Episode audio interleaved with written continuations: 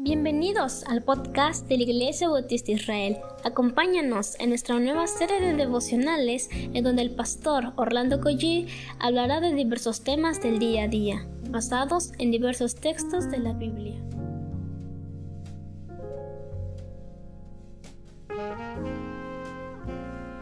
Muy buenos días queridos hermanos, qué gran gozo me da. Estamos ya en fin de semana, estamos a viernes y me emociona porque esto significa que vamos a estar en los cultos de nuestras iglesias. Alabamos al Señor por ello. ¿Qué les parece si oramos juntos al Señor? Padre, gracias Señor porque nos permites ver ya una semana que ha transcurrido, casi ha finalizado este mes y solo se debe a una sola razón, tu bondad, tu misericordia, oh Señor. Lo reconocemos Gracias te damos, Señor. Nos has dado un techo donde vivir y comida, Señor, también aún para compartir con otros. Te alabamos, Señor, te bendecimos. Háblanos en el nombre de Jesús. Amén. Soy el pastor Orlando Collí de la Iglesia Dios Fuerte y de la Iglesia Israel. Estamos en el capítulo 9 del libro de Nehemías y debemos terminar hoy este capítulo. Vamos a leerlo y comentamos.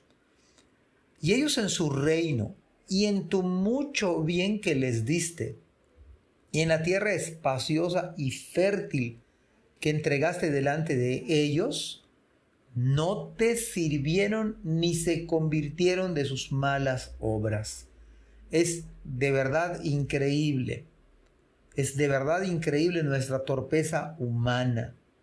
Además de que Dios los había prosperado, bendecido, les había hecho mucho bien, dice aquí, una tierra espaciosa donde daba su fruto.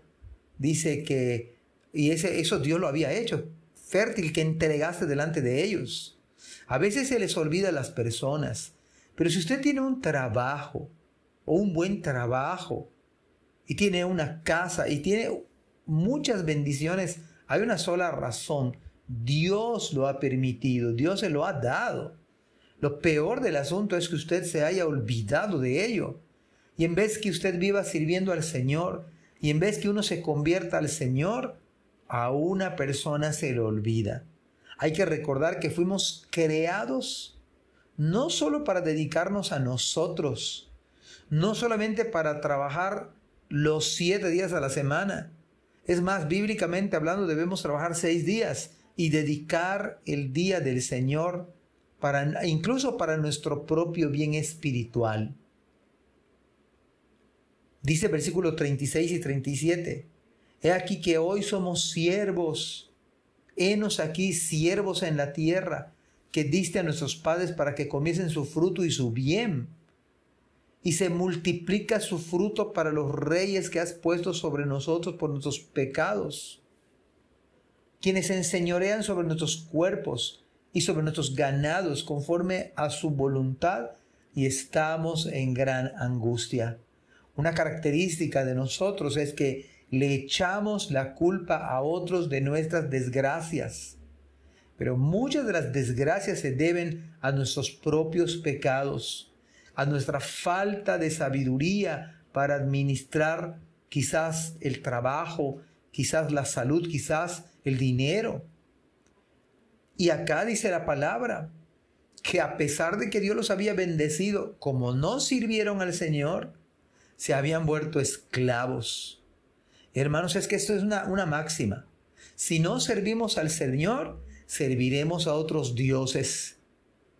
Y puede servirse a usted mismo. Y puede vivir para el trabajo. Y ese es un gran fracaso que esta generación poscristiana, materialista, posmoderna, no se da cuenta en la mayoría de los casos.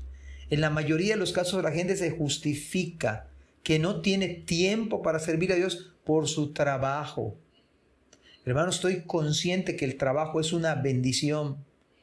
Y creo a la luz de la Biblia que el trabajo es una... Y Dios bendice y dignifica el trabajo. Es más, se debe con el llamado del Señor, con la profesión que Dios nos da, somos llamados a servir a Dios en, con nuestro trabajo. Pero las grandes angustias en las cuales los seres humanos se encuentran es precisamente por no querer servir al Señor. Y creo que también es un distintivo que a veces no logramos discernir. Porque a veces pensamos que alguien es creyente y no está sirviendo a Dios. Déjeme decirle que es una contradicción.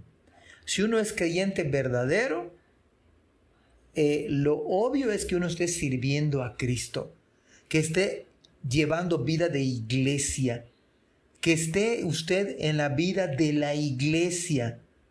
Me cuesta ahora a la luz de la Biblia entender cómo es posible que una persona dice que es creyente, pero no tiene tiempo para servir a Dios en su iglesia local. O sea, esta es una contradicción. Un verdadero creyente, a pesar incluso de la pandemia, de alguna manera, de alguna forma, está sirviendo a Dios en su iglesia local. Verso 38. Entonces, esta es la parte más emocionante con la cual quisiera que nos vayamos a nuestra iglesia este fin de semana. A causa, pues, de todo esto, vea cómo concluye Nehemías.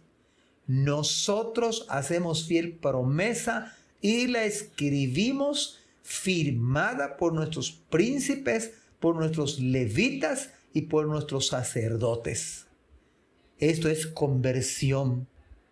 Esto es verdaderamente llevar las cosas al límite, llevarlas a, donde, como dice la palabra, de tal modo, hermanos míos, que usted y yo debemos comprometernos con, con el Señor. Y si usted dice que es creyente, usted debe estar comprometido con su iglesia local. En nuestra iglesia local, tenemos la costumbre de firmar nuestro pacto de iglesia. Y lo estamos firmando. Ojalá que usted no lo haya firmado así como porque se lo pidió la hermana que estaba archivando estas, estos documentos.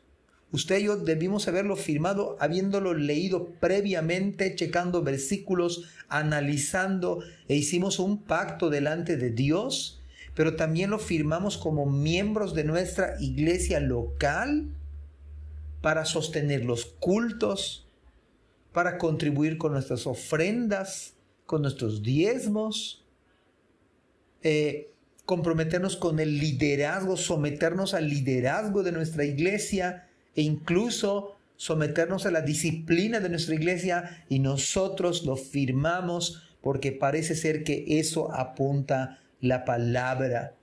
Estos hermanos verdaderamente con prueba de su cristianismo lo firmaron desde los líderes.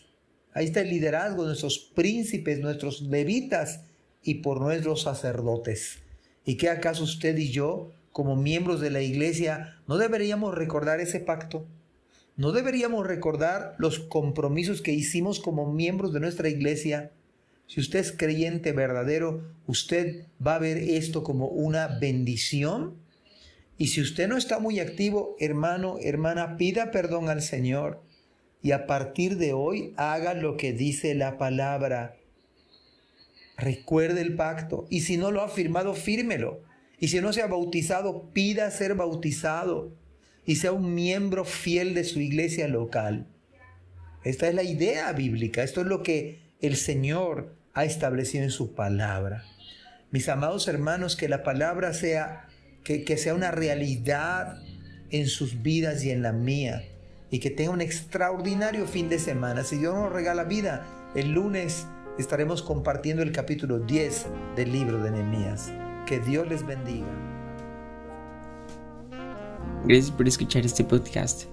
Te invitamos a compartirlo y a seguirnos en nuestras redes sociales para que no te pierdas el contenido que tenemos preparado para ti. También nos puedes encontrar en nuestra página web www.ibismerida.org y contáctanos al correo ibismerida.gmail.com Gracias por acompañarnos. Hasta la próxima.